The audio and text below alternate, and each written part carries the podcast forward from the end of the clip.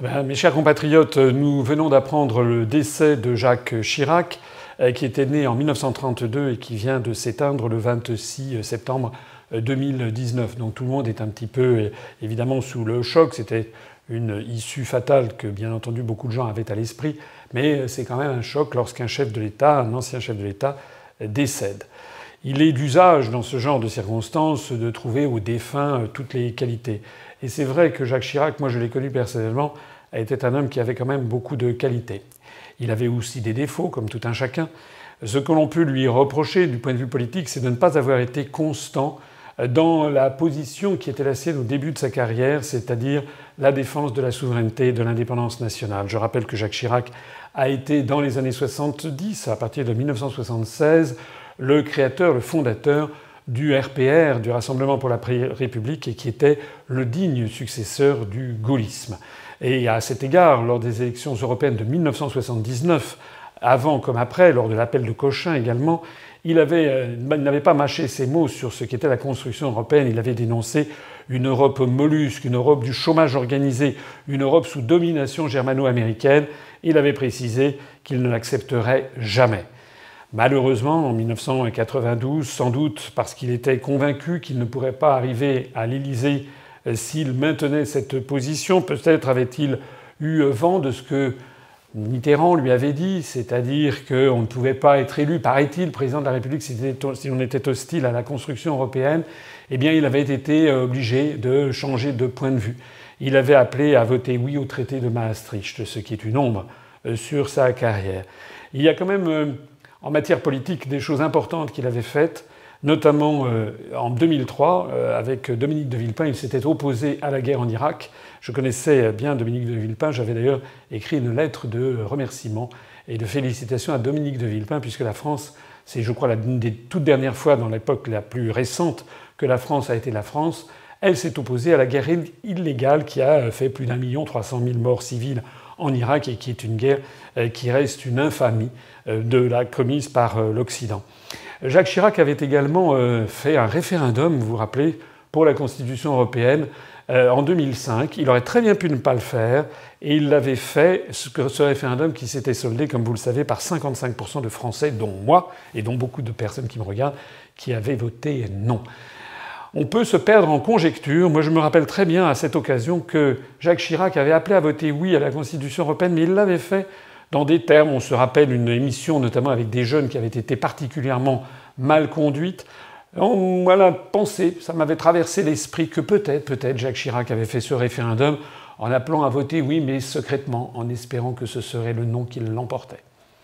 Qui sait? En attendant, c'est vrai que Jacques Chirac, on retiendra de lui donc euh, cet homme de l'appel de Cochin de 1979, cet homme qui a dit non à la guerre en Irak, cet homme qui a fait le référendum sur la Constitution européenne. On retiendra aussi de lui, alors tout le monde le dit, et c'était vrai, moi je l'ai accompagné euh, au Japon, c'était un grand amateur euh, d'art japonais, je l'ai accompagné en Chine, je me rappelle qu'au Japon, au moment d'une conférence de presse, il avait commencé la conférence de presse en se retournant et en expliquant que derrière lui, il y avait un très beau paravent de l'époque Momoyama, donc du XVIIe siècle japonais. Ça avait un peu sidéré euh, les euh, journalistes japonais qui étaient là de voir à quel point Jacques Chirac s'y connaissait en art asiatique. Je l'avais également euh, accompagné à Pékin. J'ai déjà eu l'occasion de raconter l'entretien au plus haut niveau qu'il avait eu avec le président Chiang Zemin J'aurai l'occasion de revenir dans l'ordre d'entretien d'actualité sur ces détails. Et puis je l'avais accompagné dans son grand périple latino-américain où il avait essayé de refaire c'était en 1996, je crois, il avait essayé de refaire un petit peu ce qu'avait fait le général de Gaulle à l'automne 1964. Donc j'avais accompagné Jacques Chirac au Brésil, en Uruguay, au Paraguay, euh, en Bolivie, euh, en Argentine. Et euh, dans l'avion qui nous emmenait, c'était un avion spécial. Moi, j'étais avec le ministre français des Affaires étrangères, M. Hervé de Charette, et il y avait donc la suite du président.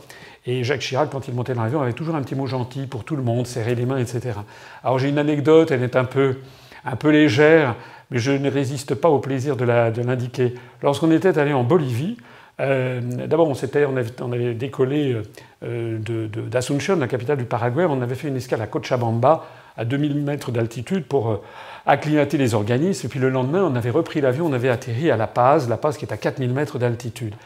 Et puis nous étions descendus, c'est dans une espèce de gigantesque cirque d'effondrement des Andes, on était descendus jusqu'au centre-ville de La Paz où euh, Jacques Chirac avait été reçu, et donc les personnes l'accompagnant avec euh, Jacques Chirac avait été reçu par le Parlement, le président du Parlement de La Paz, le président bolivien. Et à l'issue de son, discours, eh bien, le président du Parlement bolivien avait euh, attribué à Jacques Chirac la plus haute décoration bolivienne, qui est le, le ce qu'on appelle le Grand Condor.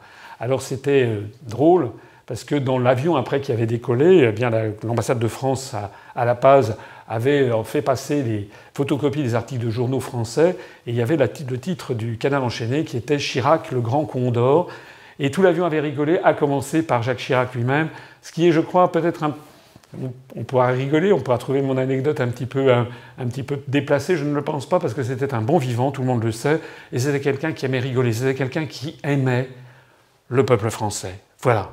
Et maintenant qu'il a disparu, maintenant que nous avons eu plusieurs successeurs, eh bien on commence à regretter beaucoup Jacques Chirac. Pourtant, moi je l'ai à l'époque critiqué, notamment sur l'affaire de Maastricht. J'avais voté non à Maastricht, j'ai voté non à la Constitution européenne.